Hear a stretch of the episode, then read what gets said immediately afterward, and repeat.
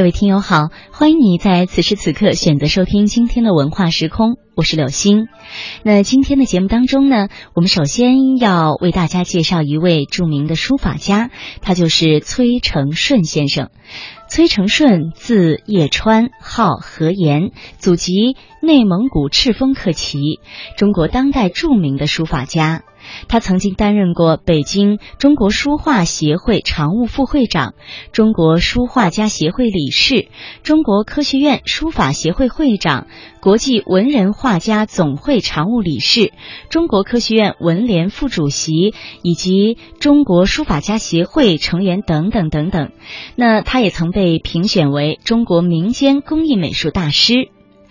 崔成顺先生精通楷、隶、行、草四大书法，尤其擅长于楷书。他自唐楷学起，熟悉欧、颜、柳诸体后，旁及二王，在溯源、魏碑、汉隶，既有王体的龙跳天门、虎卧凤阙之雄毅，颜体的剑绝、风绝剑摧。雄秀独出之气势，流体的惊鸿辟，基因下之筋骨，又有欧阳修的超拔流俗，苏东坡的丰腴跌宕，米公米南宫的狂放俊迈。那接下来我们将听到的是本台记者傅波尔对崔成顺先生的采访，我们来分享他的书法，他的故事。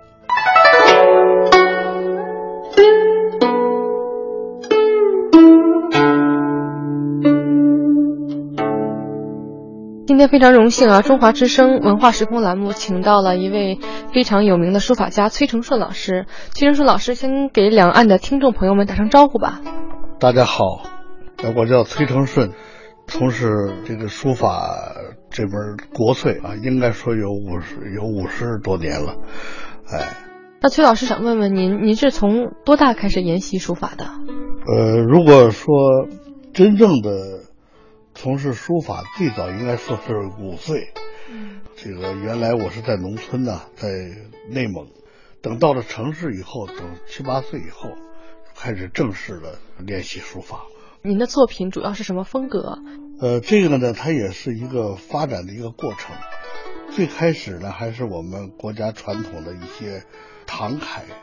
比如说唐代的颜真卿、柳公权，还有这个欧阳询，他们的书法作品呢，都是离习过的。随着年龄的增长，岁月的加深，以后练习的更多的就是行书。从行书以后呢，呃，又研究过草书。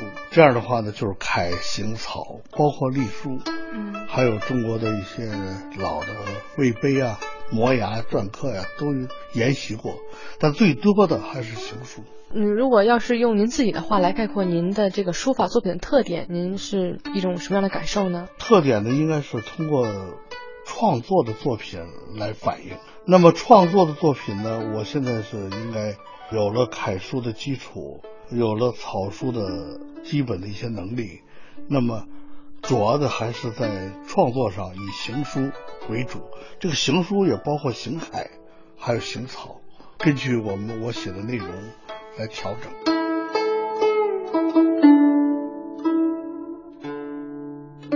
由古至今，给您影响最深的书法家是哪一位呢？最早还是应该说二王王羲之，呃，王献之。练习二王的作品多了以后，除了原来我说的那些楷书作品以后，呃，那么唐代的一些行书作品，包括后来的文征明啊、唐寅呐。哎，这些人都对我有很多影响。哎，那您如何评价，比如说王羲之和王献之这二王他们的书法作品的特点？大家都知道，王羲之呢，呃，有一幅代表作叫《兰亭序》。那么唐太宗呢，曾经把他呢作为全朝文武共同研习的一个毗邻之贴，这个是有道理的。这个《兰亭序》到现在千古不衰。当然了，后来也有些人对这个《兰亭序》也有些旁的议论，但不管怎么样，这个二王的作品应该是我们国家，就特别是我自己不能逾越的桥梁，哎，必须要经过它。也就是说初步在练习行书的时候，一定要有二王的这个特点，以后才好发展。所以说，您这个书法艺术的基础就是来自于王羲之和王献之。哎，是的，是的。嗯，其实我特别想问一个问题啊，就是经常有些人会争论，尤其是现代人啊，现在的年轻人会争论说，那书法到底是不是艺术？很多人觉得书法它就是一个写字的一个过程，也有很多人觉得书法嗯学得很精深的话，它就是一门非常美的艺术。那您怎么看待这个问题？书法不只是艺术，所以说我们有的同志说。关于书法就是写写字，实际上不是这样。我们都有几千年书法的这个历史，一直沿袭到现在，经过多少代人的努力，这样一直保存到现在是很不容易的。它呢具备了很多要求和法则，让我们去创作好各种作品。哎，实际上是很严的，这里边有很多要求的。哎，你比如说楷书到行书。一下子就有三十多条这个艺术要求让你去变化。你比如我举个例子，你楷书它本来是规规矩矩像个站立的人，到了行书它就要行走起来。行走起来以后，这个字它一下子就发生了变化。在每一个字中，这里边有轻重、有疏密、宽窄、有大小等等，它这个有很多要求要在这里边体现出来。而且有时候在一瞬间，在这个笔的行走之间，你还不能太出格。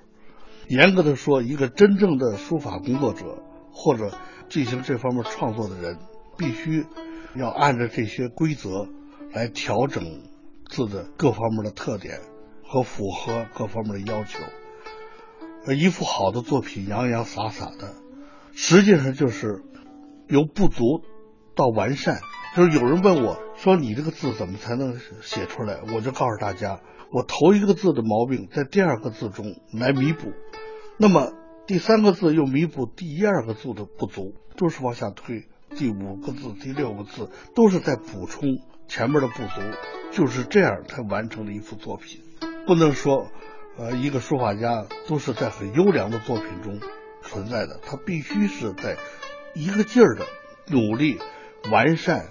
特别是调整，哎，甚至是改正不足，才能达到他的水准。所以说，想成为一个书法家，真的是好不容易，是一个很漫长、很漫长的过程呢，是不是？呃，应该这么说。其实，像陆游曾经说过这个话：你要学写诗，功夫在诗外。书法家更重要的，还不是说脑子里的这点东西，不是说我写字怎么调整，这才是我刚才说字内的东西，字外的东西又太广阔了。它又是一个广阔的天地，没有边，没有沿。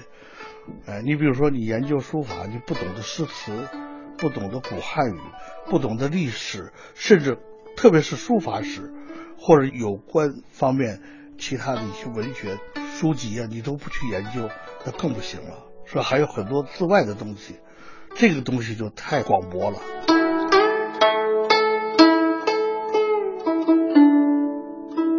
其实现在啊，很多的人呢，研习书法的时候，追求以怪为美，抛弃了书法中应有的这种美感或者是结构。那您怎么看待这样的问题？其实这个问题啊，已经是由来很久了，在历史上从来就不是说这条路走的就那么准确，从来都是有很多人在书法的这条路上走了岔道，这个是我们应该不提倡的。最终是一个传统的东西能够战胜一些怪异。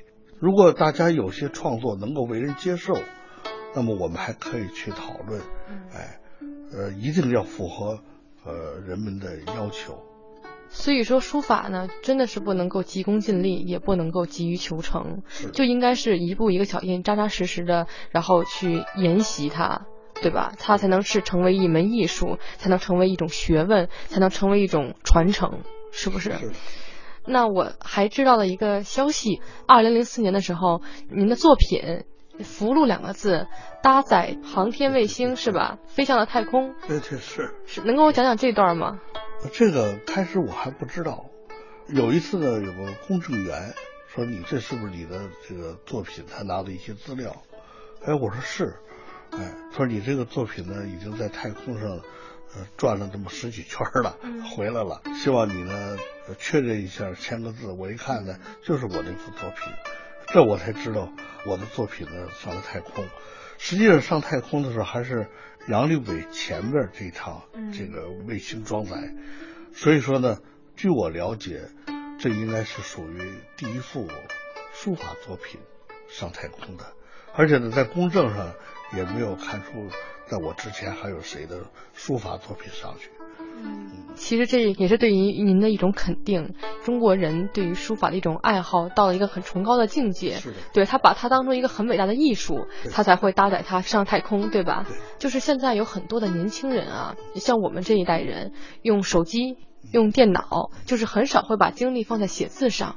您觉得年轻人现在练书法，就是写好字，是不是很重要？哎呀，这个咱们还不要说这个。年轻人是不是去写字和练字？就我们这个国粹，首先这条线儿，我们每个人都有责任，而不是说我爱好，都有责任去传承它。本来就是我们的骄傲，我们的文字一直保持到现在，所以我们的这个传承这个责任都应该有这个责任。那么至于写字，它另外的一些重要性，什么？能够集中人的精力啊，能够锻炼人的身体啊，能够修身呢，能够养性啊，它是确实有这方面的好处，这就首先就不用说了。至于就是我们这门艺术，我们就不能把它撇掉。随着科技发展和进步，有很多东西可能遭到自然的一些淘汰，或者受到一些影响。你比如说，钉子出现，使我们国家这么多年的木匠。受到一定的影响，那么几个木板一一粘，梆梆梆，钉子一钉，完成任务。原来我们的那个木匠做的没有一颗钉子，那个建筑多大的地震它不受影响。那么也是，你有了计算器了，我们的算盘几乎失掉了。现在我们会打算盘的人都不多了。原来我们的算盘多准，你就是没有电了，或者你没有什么，我算盘就可以上来。那么现在又有了这些更好的条件。大家有时候连字都不会写了，所以说，随着科技这个力量的发展，我们总是有一些东西会受到影响。至于中国这个最原始的文字，我们就应该知道，这是我们的每一个代人的一个责任，必须让它传承下去。那老师，您自己现在开课收徒吗？就是我在好多地方讲课，我谈不上徒，学生很多，而且呢，这个学生的年龄啊都在发展。嗯，呃，我现在最大的学生是一百零二岁。哇！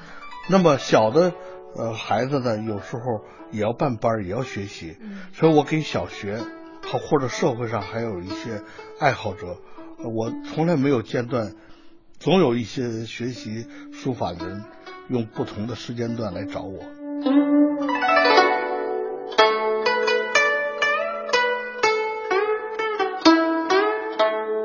最后，想让您跟两岸的这个年轻的热爱书法的这些听众朋友们讲几句话，可以吗？好的，好的。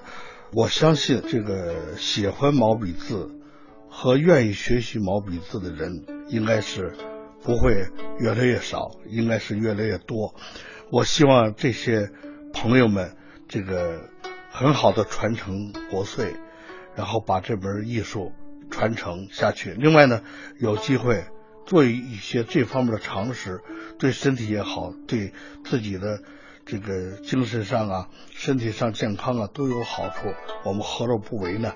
说希望大家正确的把握住一些这方面的学习方法。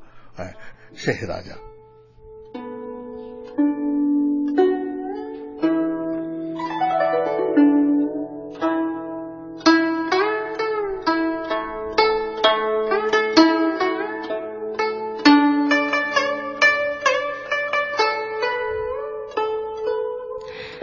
各位听友，我们刚才听到的就是波尔对著名的书法家崔成顺先生的专访。那接下来的文化时空当中呢，我们将分享到的是水流云在《水浒遗踪寻访》的内容。我们今天将分享到两期，首先来听《五迷魂阵》。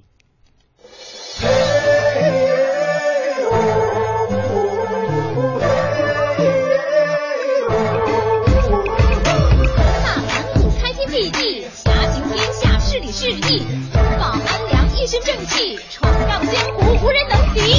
智慧在争纯洁侠，梁山多了些英雄。一代名贤应时出，文化归宝传世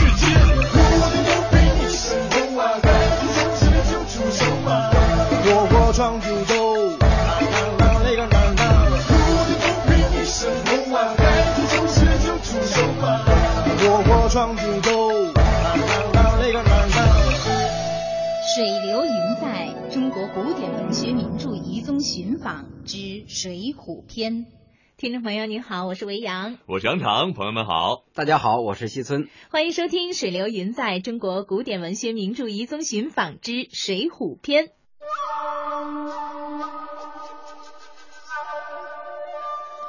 小伙子，这地方有八卦迷魂阵，你要想出去，你还出不去呢。那那怎么办呢？这样吧，就是前面的树林，你奔那儿去，那是奔北。进了树林之后，凡是有白杨树的地方，你就往前走，指定没错。你就这么走，你就能离开朱家庄。哎，今天咱们这是去哪儿啊？哎呀，刚才评书不是说了吗？迷魂阵呐，见识过没有？迷魂阵，我小时候好像倒是走过一种叫迷宫。这迷魂阵是不是和迷宫差不多呀？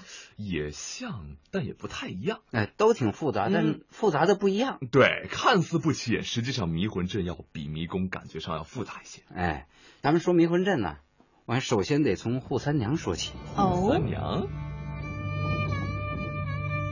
哎呀，哎，阿江，哎哎哎哎，娘子好身手，我不舍得杀你。你却舍得杀我！好一个有嘴的贼寇！带刀！哎，杀！哎哎杀！娘子手下留情，我好娶你上山做个压寨夫人。下来！哎哎哎！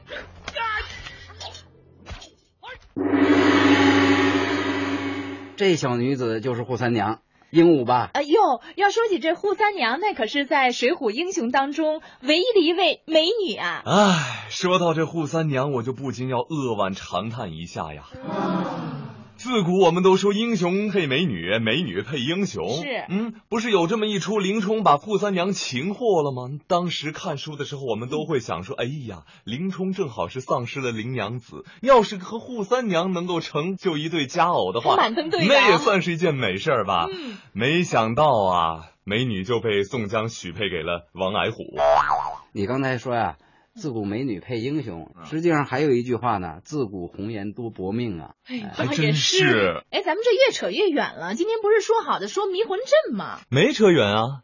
扈三娘的婆家就是祝家庄，而祝家庄里呢，就有一个迷魂阵。三打祝家庄是大家都非常熟悉的这段故事啊。他这个讲到迷魂阵呢，用这个词儿并不多，但是呢，一说盘陀路太有名了。石秀探庄嘛，就是祝家庄里头那个路都是转着圈的，你别外人进去，你根本就出不来。然后呢，杨林是比较粗暴的，比较鲁莽的，先进去了，马上就被逮着了。石秀是比较精细的，进去以后，呃，拜了个老丈，跟人家好言好语，人家给他指点道路，出来了。嗯，哎。评书里头还有那么一段呢，我们来听听。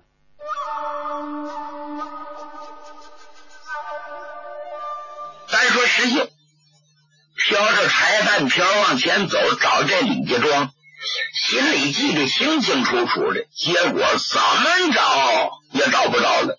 石秀心说：“坏，我够聪明的，我最记道。你说怎么当眼就找不着了？是这个方向？哦，他想起来了。”鬼脸子杜兴说的明白，说他们这个地方进得来出不去，到里头就转向。你这祝家庄的迷魂阵真有那么厉害吗？开玩笑，这迷魂阵可比我们之前看过那电影《潘神的迷宫》那个迷宫要复杂多了。真的啊？那在《水浒传》的祝家庄当中呢，宋公明三打祝家庄，两次遭遇大败，就是因为它的地形复杂多变。那么《水浒》第四十六回就有说到，石秀挑着柴先入去，行不到二十来里，只见路径曲折多杂，四下里弯环相似，树木丛密，难。难认路头。我们在这个阳谷的迷魂阵村呢，就发现了跟刚才我说的那一样的地形。嗨，我这么说你也不信，还是带你去游走一下吧。这是迷魂阵啊，从小就跟这儿长大吗？您？哦哦，这边就是迷魂阵。这都迷魂阵。那这个迷魂阵和您小时候看到的迷魂阵一样吗？小的也跟着一样，也一样哈。嗯那他这个迷魂阵的何以得名？就为什么叫迷魂阵？这不寻民寻民在这摆的迷魂阵啊，啊，都把他那孙膑，这寻民都把他背在那了。啊，寻民哦。寻民怎么回事啊？寻民在这反正在这大帐反正摆一个啥。那这个故事您给我这是个故事呀，对。演演个有个他的楼，楼没有了，就这一楼，原来那楼什么样的？楼都是那个门儿小老楼，青瓦的，青瓦的老楼。青瓦的老楼。啊。这楼上有啥？楼有他的那个台，有他的像，就是，就孙膑的那个像啊，孙膑像的。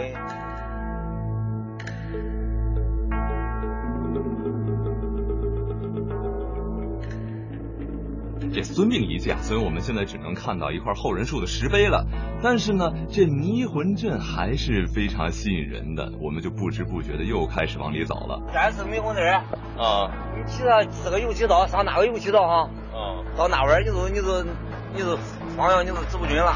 再往那边走就走不灵了。啊，捋这个油漆道，再上哪个油漆道？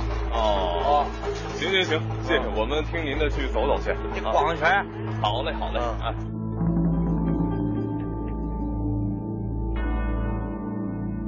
这个迷魂阵呢，呃，实际上是呃是两个村子，一个叫大迷魂阵，一个叫小迷魂阵，大小迷魂阵，或者叫呢呃前后迷魂阵。他们那儿挺迷糊的。哎，他们那儿挺有意思的是什么呢？当地有一句话叫“大迷不迷，小迷迷”，就是大迷魂阵的那个村庄啊，它那街道现在已经很规整了。啊，这个小迷魂阵呢还有，点反倒迷。哎哦，但是我们去的就是这个小迷魂阵。听着还蛮像绕口令的。哎。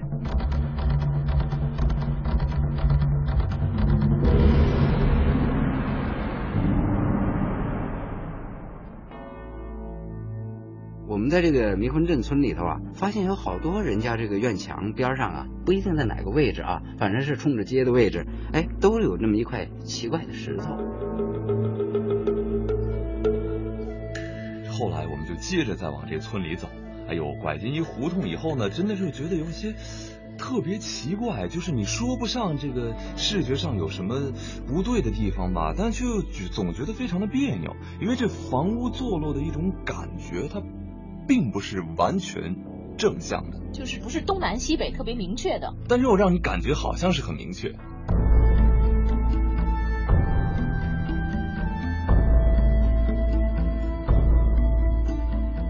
哎，你看这儿就还能看出遗迹来，有是吧一点儿你看这两个新修的房子，很明显的就是说正南正北的这个墙，啊但是它前面这个就有就有一点斜，对，哎，慢慢的这种斜的都给规划成直的，那就就没了。现在你还能看出点遗迹来，嗯，哎就是说让你觉得走在这里面吧，呃，视觉上最起码感觉不是特别的通畅。而且你看对面那个房子，它跟这个方向跟这两个咱们看着目前这个房子也不是，你看咱们眼前这这这五栋房子，它方位完全不一样，是，哎，就是它都偏差着，错落的放在一起，哎就给你一些视觉上的冲击。对，而且它这个可能跟风水学什么都有些关系。对对对。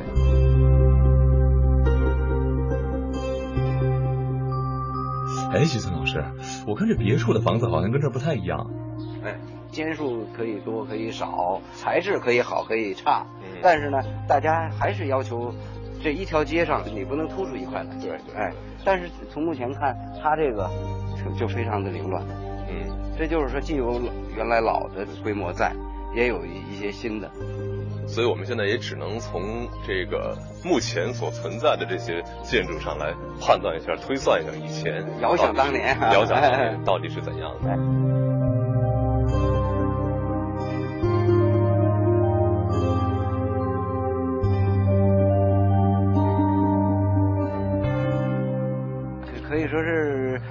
六个宅院吧，六个宅也它它分别的往往往往这边错，错着错个四四五尺、三四尺、两三尺是吧？对你看出来，绝不是那个后从后边看是我还是觉得就像是玩视觉游戏，就是哎让你看的不舒服。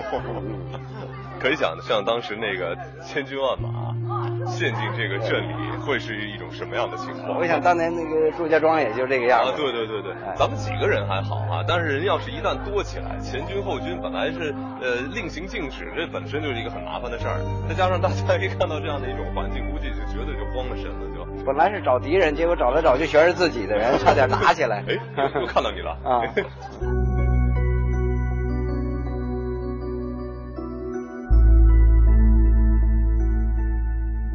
但是现在啊，村里头呢有一条柏油马路，我们是把它作为这么一个坐标坐标。那么我们在那走的时候啊，有时候就感觉到这个马路啊，它是在我们的后方，但实际上它可能在我们的前方。有时候呢，我们猜测一下，感觉这条马路可能是在我们的呃前方吧，实际上它在我们后边了。就说这个方位感彻底是错位了。哎，反复了几次。说真的，我们这次去探访迷魂镇呢，实际上搞得还挺煞有介事的。嗯、我们还带了个指南针，就用这个指南针测了又测，测的方向就是和感觉的不一样。就是说，在迷魂镇村里，这个呃指南针是帮不上忙的。明明你认为这个我们走过去的时候嘛，设定了一个方向，我我觉得北方在那边，嗯、但是呢，你觉得你认死了北方在那边，一看指南针，发现完全不是。那时候羊场已经搞不清楚东南西北了。嗯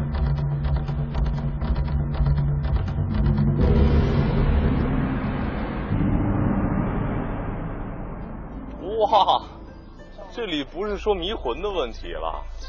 对。这儿能穿吗？这不是北吧？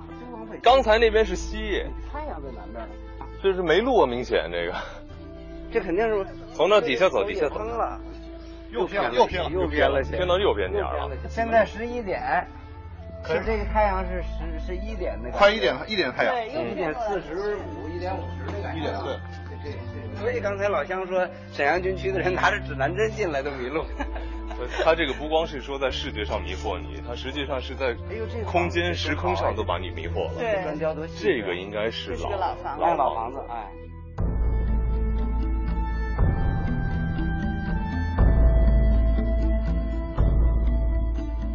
哎呀，看来当时杨厂真的是晕菜了啊！不仅是搞不清楚东南西北，而且好像走到了一个把自己逼进一死胡同了吧？所以呢，当地有个歌谣啊，说是进了迷魂阵，状元也难认，东西南北中到处是胡同，好像把磨推，老路转到黑。嗯，真是这样的。在村子里呢，我们就沿着街巷往前行啊。却非常难以把握前进的方向，走了大半天呢，我们就好像被人施了魔法一样，怎么转也转不出去，糊里糊涂的不辨东西，真的太奇怪了！居然还有这么奇怪的村庄和这个布局。我想在迷魂镇村里住惯了的村民，会不会出去以后 倒是有些错位了？整个好像跟外面的世界是不一样的。有可能。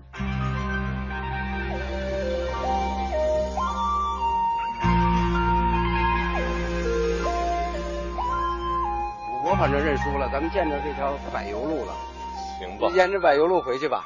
我觉得 再绕，我估计俩钟头够呛。是，咱们只是走了一小半儿，好像那半边咱们还没涉足。一小半儿，我们十分之一吧，弄不好。那那没，不过那确实是可怕。咱们这到底还是没能按咱们的设想转回去。哎，得，我们最后没办法，只是沿着公路走回去了，还没有按我们的设想说。按我们自己的设想兜回去，确实没兜回去。对，再兜的话没路了，关键是你想兜回去了没有了。走。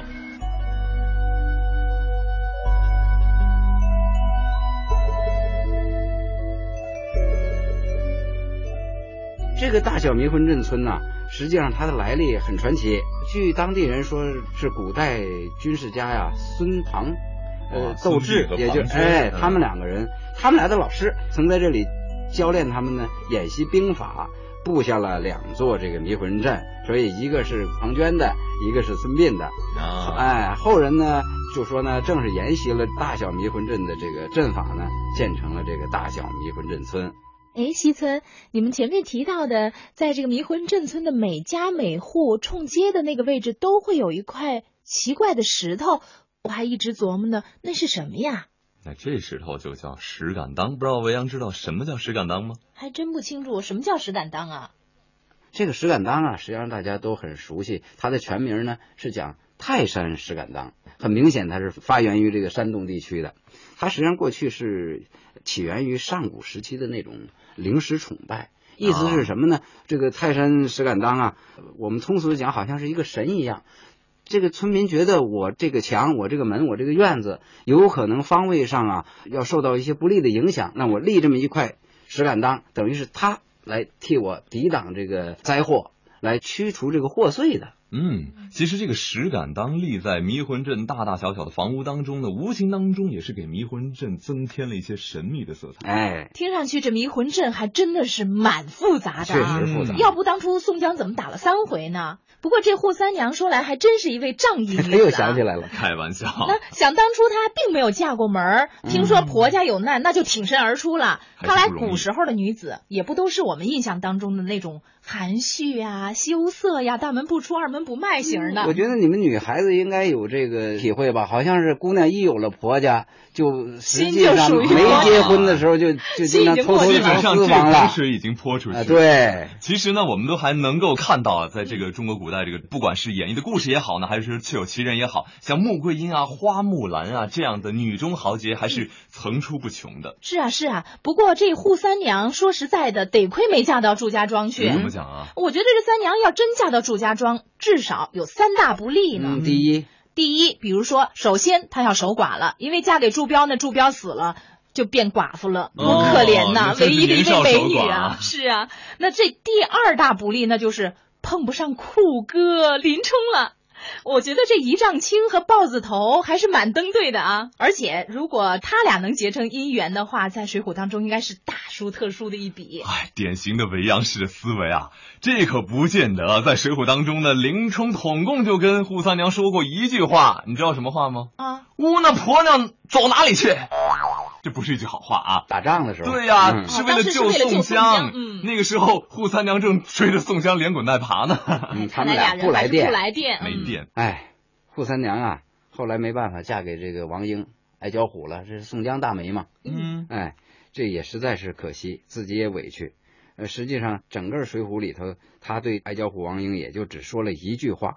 这厮无理，实际上还是心里说的。暗说的。哎，不过我认为她没嫁到祝家庄，最重要的一条就是她真嫁到祝家庄，这迷魂阵说不定就老得迷路啊！啊，开玩笑，这还真的是让梅阳给说着了。不然的话，本来早早的起来想说给老公公请个安，转着转着就转到正晌午了。哎，我们还真的在迷魂阵遇到了一位老大娘，当年年轻的时候嫁过来时就迷了路了。哦，大娘。您今年多大岁数了？你说呢？我说，我看您得六十多吧？七十，有吗？我的大儿子是五十九，大 儿子都五十七了，那您怎么着也得七十。很健忘啊。那您这个，呃，嫁过来那得有六十多年了。嗯。哎，那您那个刚做新媳妇的时候，在这个村子里头走，迷糊不迷糊？我那年上大步赶回去了，也来着黑一说话。来娘找亲戚也来黑了，上哪去了？去那个下来路上找船了，到那块一走走那块，哎，这个砖不是了，咱这跑哪去了？这是。原来找船的也是在那路过来，哎，汽车我你别走了，找啥了？哎，我我又没迷了，说你上哪去了呢？我上明这了，我一下道这上这来了，还说这是早船，你奔这个路走吧。你去摸人家，哎呦，这一辈子迷一回。哎呦，你那个家里这些人，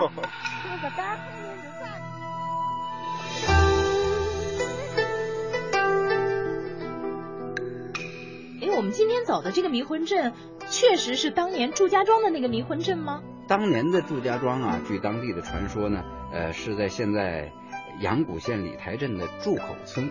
但是呢，呃，由于这个时代的变迁，祝口村它的村庄这个街道啊，已经跟我们在中原平原地区看到这些街道啊，很整齐、很划一的。兴许就是当地人老走迷糊，所以就给它正过来了。呃、对，然后呢，呃，实际上反倒不如迷魂阵村真迷了。那么接近当年祝家庄的迷魂阵。哎，那么我们今天走的这个小迷魂阵村呢，应该是呃《水浒》发源地这个附近呢保存的最完整的一处。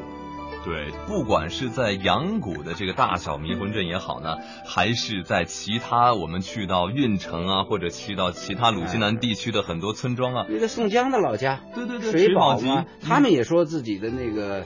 呃，也是类似迷魂阵的，说啊，我们这个地方你很奇怪的，呃，从这个胡同进去是是从正东进去，结果从正南出去了，呃，但我们我和杨厂后来去了，感觉上实际上并没有那么厉害，对，确实不像小迷魂阵是那么那么严重，那么复杂，对，可见这后人嘛，都希望自己的家乡跟水浒发生一些关系，这也是。说明了大家对这个水浒故事的一种热爱，对水浒文化的一种追随，哎，还有一种自豪感，对，哎呀，不管怎么说。说非常荣幸，也跟着你们绕了一圈，走出了迷魂阵。嗯，那二位下回要带我去哪儿走一走呢？哎，我准确的告诉你啊，且听下回分解。好了，那欢迎听众朋友也继续跟维扬一起来关注我们的古典文学名著《遗踪寻访之水浒篇》。听众朋友再会，再会。好，各位听友，我们刚才听到的是第五集《迷魂阵》，那紧接着我们将分享第六集《江北水城》。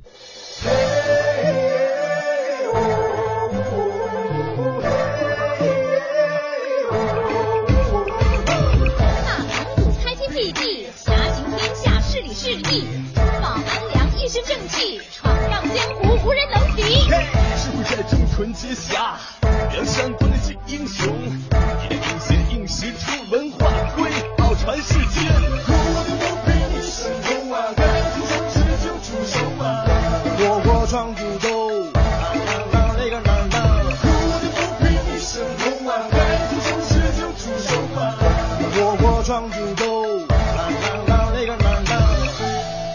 水流云在，中国古典文学名著遗踪寻访之《水浒篇》。听众朋友好，我是维扬。大家好，我是杨场，我是西村。大家好，欢迎走进中央人民广播电台大型系列节目《水流云在中国古典文学名著遗踪寻访之水浒篇》。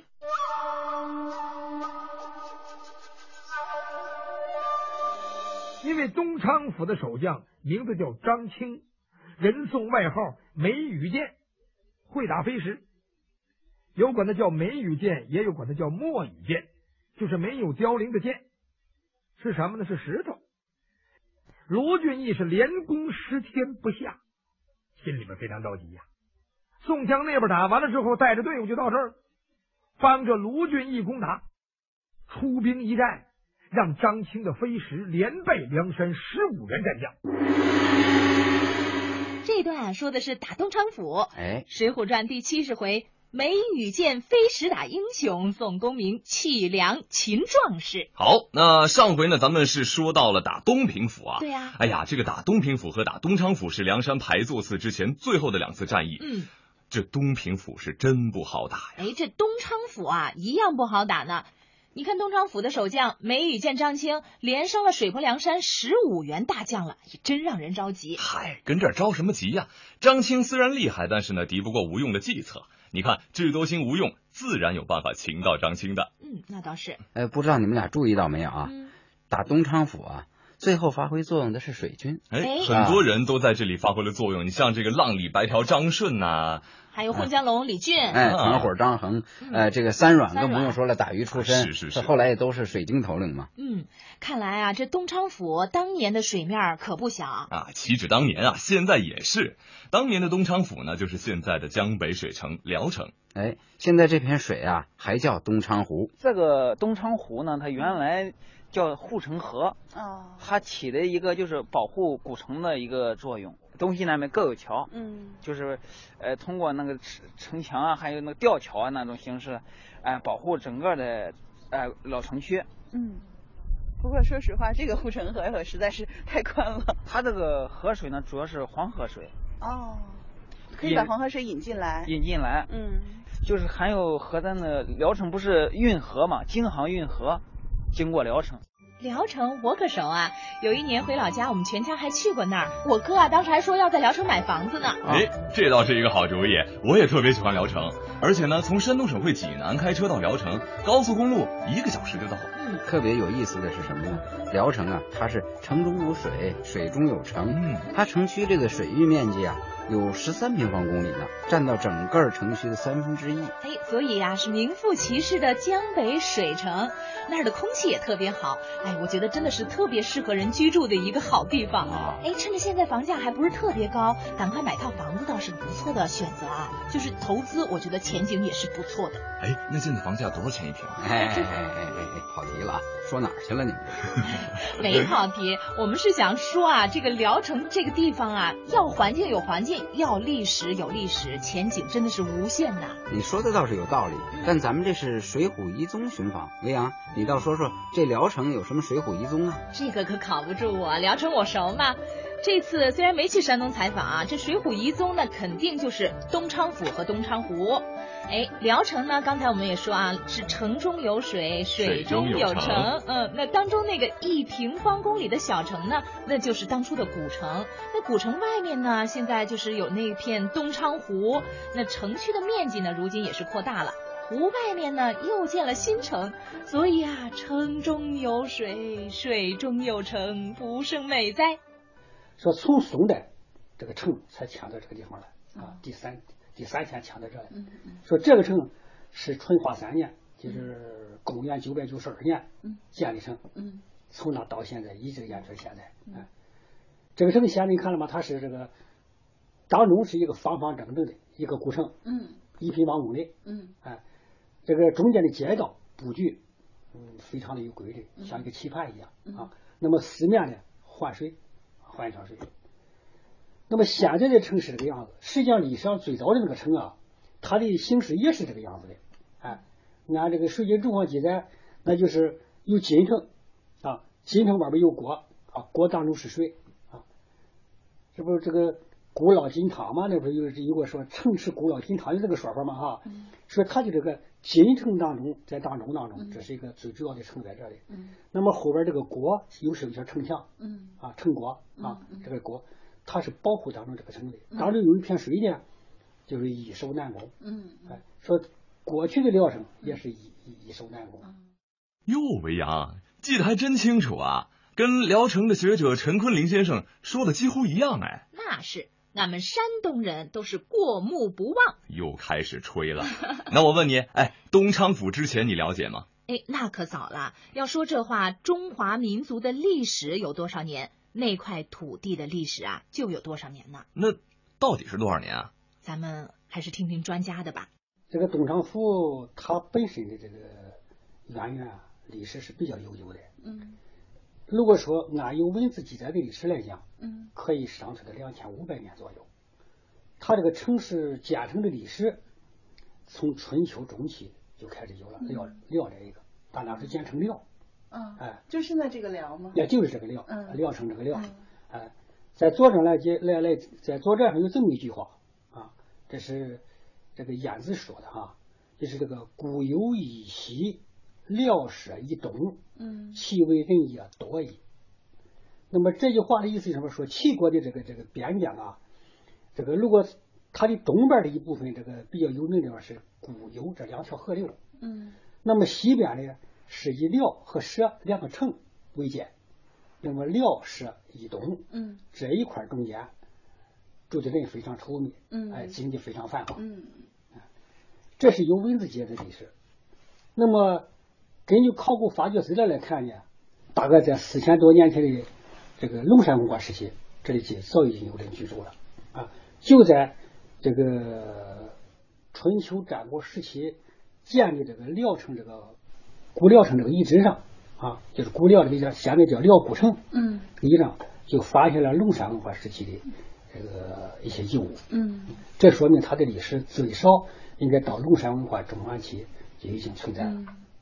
哎，从这个刚才的专家介绍来看呢，聊城这块土地啊，至少它这个历史有四千多年了，因为有龙山文化嘛。嗯当然，到了这个《左传》里头，它更有了明确的文字记载了，说这个齐国东边的边界呀、是辽和社这两个小城，其中这个辽呢，就是现在的聊城。啊，这么说来，聊城的历史还真是悠久。嗯，哎，不对，魏阳，咱俩到底谁去采访的呀？怎么你对聊城比我还熟啊？哎，要说是你和西村头领哥哥还有张希一起去采访的，不过要说到对聊城的感情，那还得说我的感情比较深。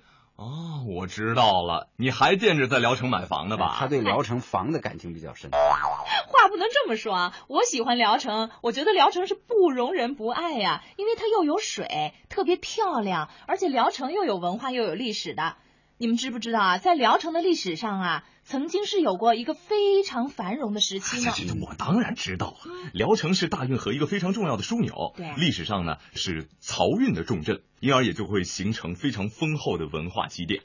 那么实际上，聊城这个地方啊，就是京沪铁路通车之后，这个近百年落后下来的。嗯在明清这个元明清这个时代，特别明清时代啊，聊城的经济相当发达，它的这个发达程度超过当时的济南，嗯呃超过当时济南府。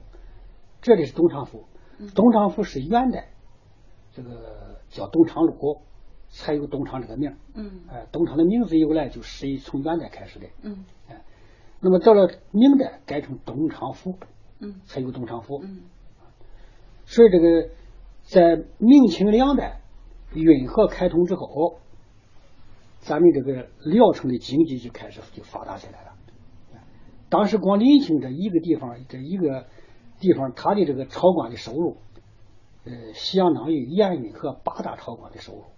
啊，临清这个地方，它这个收入，整个的路把它这个这个朝官，呃，就是管着这个收运河收税的这个地方啊，如果把它的这个税重算起来，占全国收入十分之一。哦，所以说，当这个地方相当相当繁华了。看我说的没错吧？经济发达，文化就发达，这是历史规律嘛。嗯，这没错。哎，我就不服了，我刚去聊城采访了的，你能比我知道的多？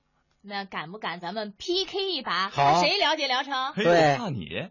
好啊，我来当裁判，看你们谁知道的多，说的呢更准确。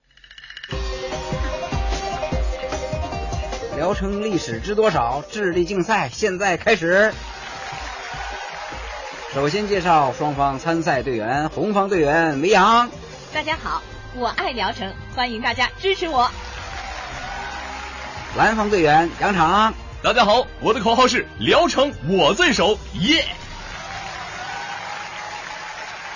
第一个环节是抢答题，注意啊，第一题，光岳楼是什么时候的建筑？光岳楼，明代的建筑。啊，是明洪武年间的建筑。至于你们谁说的对呢？我们来听听场外专家的意见。光岳楼，这是明代的建筑，是明代洪武七年建成的。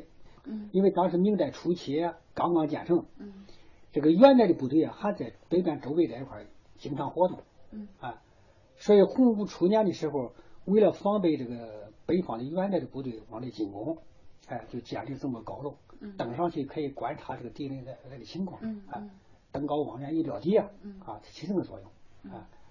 另一方面，它也是个亘古楼啊，嗯。就是可以这个当时这个明中明古都是一个报时的设施，嗯。啊，起起这个作用。为什么叫光岳楼呀？因为它有光于带月，它给泰山增了光了。嗯啊，也可能说它处于泰山的西部，泰山高，它在这个平面上它也非常高，所以它有光于丹药。那他文献当中就这么说的，嗯因为有光于丹药，故名